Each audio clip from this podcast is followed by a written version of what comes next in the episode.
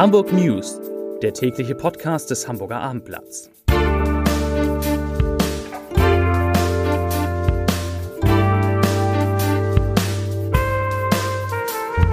Herzlich willkommen. Mein Name ist Lars Heider und heute geht es um Impfaktionen gegen Corona an Hamburg Schulen und leider um einen neuen Höchststand bei der Inzidenz. Weitere Themen, der Umbau des CCH wird noch teurer, die Elbphilharmonie steigt auf 2G früher als geplant um und Medikamente kann man sich in Hamburg jetzt auch liefern lassen. Dazu gleich mehr. Zunächst aber wie immer die Top 3, die drei meistgelesenen Themen und Texte auf abendblatt.de. Auf Platz 3 doppelt geimpft, doppelt erkrankt.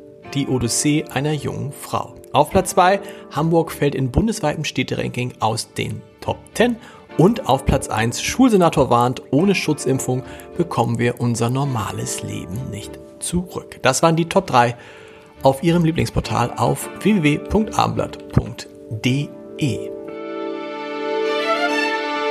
Die Corona-Inzidenz in Hamburg erreicht zum dritten Mal in Folge einen neuen Höchststand. Nach 180,9 am Dienstag und 185,5 am Mittwoch meldete die Stadt heute einen 7-Tage-Wert von 189,6. Das entspricht 594 neun Corona-Fällen. Das sind zwar 127 weniger als am Mittwoch, aber leider eben auch 78 mehr als am Donnerstag vor einer Woche.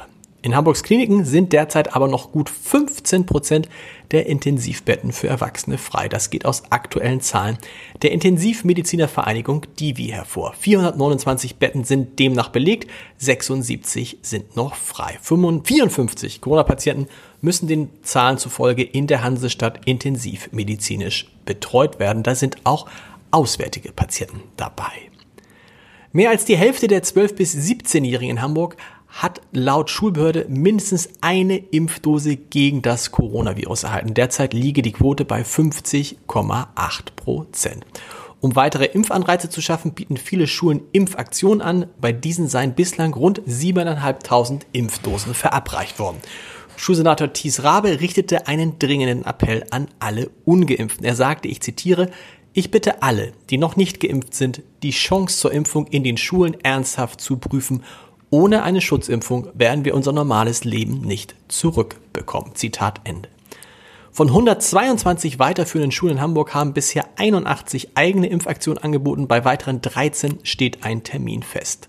14 der 28 fehlenden sind laut Schulbehörde in Gesprächen mit Arztpraxen, um Termine zu vereinbaren. Die Hamburger Elbphilharmonie zieht das 2G-Modell um 10 Tage vor und startet damit schon an diesem Sonnabend. Beim 2G-Prinzip dürfen nur Corona-Geimpfte und Genesende zu Gast bei Konzerten sein. Das Publikum in dem berühmten Konzerthaus sei ohnehin zu mehr als 95 Prozent geimpft. Das teilte die Elbphilharmonie mit. 2G solle deshalb in Zukunft die Regel sein. Die Veranstalter in der Leishalle dagegen können sich aussuchen, ob sie in 3G oder in 2G veranstalten wollen. Beim 3G-Modell haben bekanntermaßen auch Getestete Zutritt. Ein Fass ohne Boden. So könnte man die Sanierung des Kongresscenter Hamburg bezeichnen, kurz CCH. Von ursprünglich 194 Millionen Euro sind die Kosten bereits auf rund 250 Millionen Euro gestiegen und jetzt wird die sogenannte Revitalisierung des Gebäudekomplexes noch einmal 10 Millionen Euro teurer. Das geht aus einer Drucksache der Hamburger Bürgerschaft hervor, die dem Abendblatt vorliegt.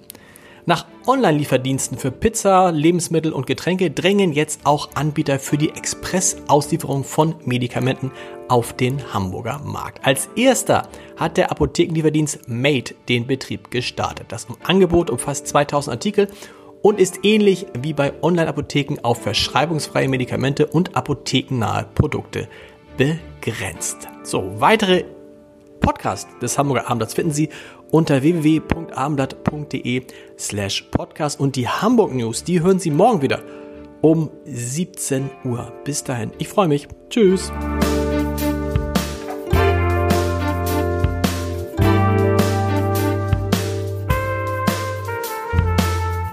Weitere Podcasts vom Hamburger Abendblatt finden Sie auf abendblatt.de slash podcast.